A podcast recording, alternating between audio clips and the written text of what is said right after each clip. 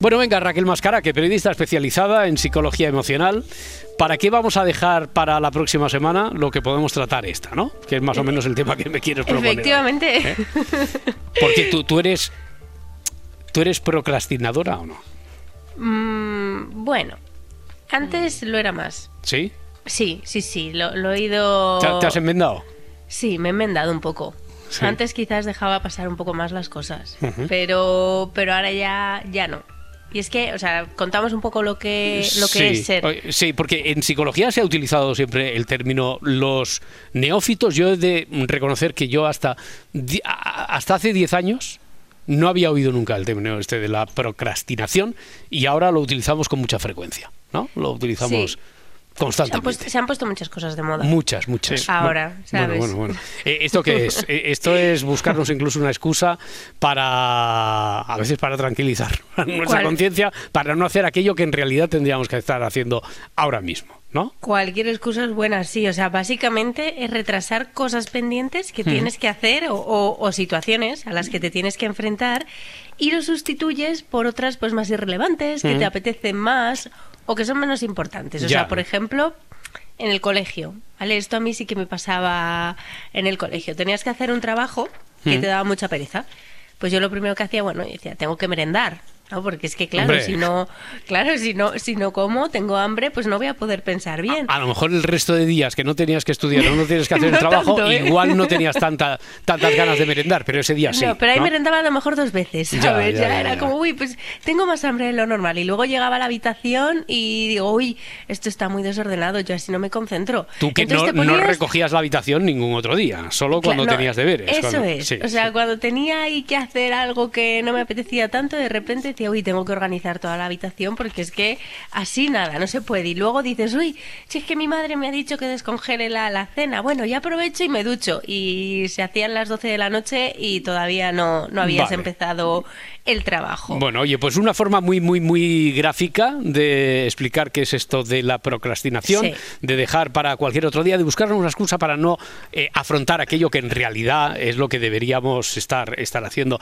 Eh, ¿La ciencia qué dice sobre esto? Pues sí que se lleva estudiando años eh, la procrastinación y sobre todo para ver si, si esta procrastinación recurrente es algún tipo de, de trastorno. Pero no, no hay una evidencia científica. Dicen que es más un asunto de gestión de emociones. O sea que a lo mejor una persona que tenga trastorno de ansiedad sí que puede procrastinar más, pero que la procrastinación en sí no, no es ningún tipo de, de trastorno. No, no es cuestión tampoco de que organices mejor tu tiempo, sino de que escuches más tus emociones. Mm. A mí esto me ha parecido muy curioso, ¿no? Lo, lo ha asociado la ciencia de forma directa e indirecta al miedo al fracaso. Al miedo al fracaso se asocia. Sí. Miedo Sí, al sí. fracaso. Oye, pero si eh, con el ejemplo este tan gráfico y que yo creo que en mayor o menor medida o, o hemos vivido o hemos eh, estado cerca de alguien que lo ha vivido, eh, día antes del examen, en lugar de ponerte ya mm, a estudiar, que si no lo haces lo que desde luego te podría eh, enfrentar a un fracaso sí. inmediato, te pones a hacer cualquier otra cosa, hasta a, a arreglar, a ordenar la habitación, cuando Sí. no arreglas la habitación en, en- en tu vida. Oye, eh, Parda, Edgarita, vosotros sufrís, bueno, sufrís, quiero decir. Ah. Sí, sí. Uf, ¿Qué? Mi bandera. ¿Tú? Pero vamos, Totalmente. totalmente. Ya, eh, recordáis así, ya sé que estas cosas se preguntan y después aparece como el espíritu de la escalera que cuando bajas dices, "Ay, antes de bajar le tenía que haber dicho esto y te acuerdas, cuando acabe el programa seguro que os acordáis del mejor momento que podría explicar esto, pero ¿tenéis alguno así muy, muy presente? Que... ¿Alguna...? Algún- Ah, Uf, yo es que tengo tantos- ¿Alguna, ¿Alguna algún episodio? ah, sí, sí, algún episodio. Pues eso- mira, yo el típico que dices, con 17 años me apunto al carnet y me lo saco con 18 y me lo saqué con 27. Ah, bueno, bueno. Toma ya. Esto, esto también sirve, ¿no? Pero mientras te pusiste, sí, sí. eh, te apuntaste a taekwondo y cosas de esas, ¿no? No- Eso. Ya, ya, ya, ya. Limpió la casa muchas veces. Hombre, oye. Oye, ¿y por qué solemos procrastinar entonces? Pues hay varios motivos, ¿no? A veces hay un exceso de confianza, ¿no? Pensando que a lo mejor vamos a tardar menos o, o que lo vamos a hacer de forma muy fácil o incluso la falta de confianza. Pues pensar que no eres capaz de hacerlo, entonces lo vas dejando porque no quieres, no quieres Mm. afrontar esa frustración, ¿no? Eh, eh, Es ese sentimiento de no lo voy a conseguir o esto va a ser muy difícil, esta conversación prefiero no tenerla hoy. También el, el aburrimiento Hmm. es, es otro motivo muy claro, porque si algo no nos motiva, tendemos a dejarlo pasar. Hay un amigo que, que me decía, deja para mañana lo que tengas que hacer hoy, que quizás mañana ya no tengas que hacerlo. Ah, sí, él, él era muy optimista, ¿sabes? Y se lo creía, pero... Pero, pero bueno, no, no es el caso. Y luego también el otro tema es, es ser demasiado perfeccionista. Hmm. Porque puede ser un, un detonante para procrastinar, ya que pensar que no va a salir como tú quieres te puede frenar a, a no hacerlo en un principio, porque al final el cerebro prefiere no sufrir a ganar un beneficio. Hmm. Entonces ahí te, te puede frenar mucho el hecho de ser muy perfeccionista y quererlo hacer todo perfecto o no hacerlo. Ya, es, a ver, sois procrastinadores y, no sé, vivís con eso y de, oye, pues yo soy feliz así, o, o queréis aprender algún método, nos apuntamos a algún método para intentar abandonar ese, porque esto, esto como lo podemos, porque has dicho antes que la ciencia no habla de un trastorno, eh, esto como lo podemos, ¿qué es? ¿Un hábito entonces? ¿O cómo lo Claro. calificamos? Un hábito. Sí, sí, sí, o sea, es, es aprender a gestionar mejor tus emociones. Vale, vale. Vale, y es, sí. ¿Que- ¿Queremos aprender a gestionar mejor esto? O, Sí, o no? ¿Sí? que- ¿Sí? sí. ¿Nos, nos apuntamos al curso? ¿Pero qué, pero qué dice? Si, si se pasa, dice que se pasa la semana a dieta, digo a dieta así, medio comiendo sano, para luego el fin de semana pegarse a tracones, que sería un poco... Ah, ah, ya, ya. Bueno. Lo Esto mismo, es- si, si comiera mejor durante toda la semana, no Ah. tendría que hacer ese esfuerzo Es- el fin de semana. Esta, esta podría ser una procrastinación un poquito peculiar, no sé si entraría en el A mí me capítulo. da Raquel. felicidad eso. A ti te da felicidad, pues. Perder tres kilos de, de lunes a viernes y luego ganar dos y medio y Ya. entonces pierdo medio kilo. Oye, pero ¿se puede luchar contra la... eh, ¿Es fácil quitarnos ese, ese hábito o, o no, Raquel? Pues a ver, en, en temas más de, de estudios o, o algo así, el método Pomodoro. Que, que ¿Método basa- Pomodoro? sí, sí, ver, sí, a ver, se ¿qué? basa sobre todo en refuerzo positivo. ¿Vale? Tú te concentras en 25 minutos y luego te premias durante 5 o 10. Pero aquí la cuestión es que el premio es lo más importante de todo. ¿Vale? Porque luego te vuelves a concentrar con más ganas. Ya. O sea, es el refuerzo positivo al final. El, el premiarte por algo que realmente no te apetece mucho hacer es como, vale, pues me concentro X minutos y Hmm. luego me voy a dar un premio. Ah, pero, pero dar un premio no es ponerte a arreglar la habitación, un premio de verdad, ¿no? Algo que te guste. vale, vale, vale. Algo, que realmente di- Sí. disfrutes, ¿sabes? Ujú. O pues ya puede ser de eh, o leo un rato o pues hago ejercicio un rato o lo que a ti te refuerce positivamente. Hmm. Vale, vale, vale, perfecto, perfecto. Luego también tienes que marcar objetivos realistas, ¿vale? No hay que, que ser tan optimista, pensar que lo puedes conseguir todo, esto de, hacernos en, en la agenda, pues 10 cosas que quiero hacer hoy.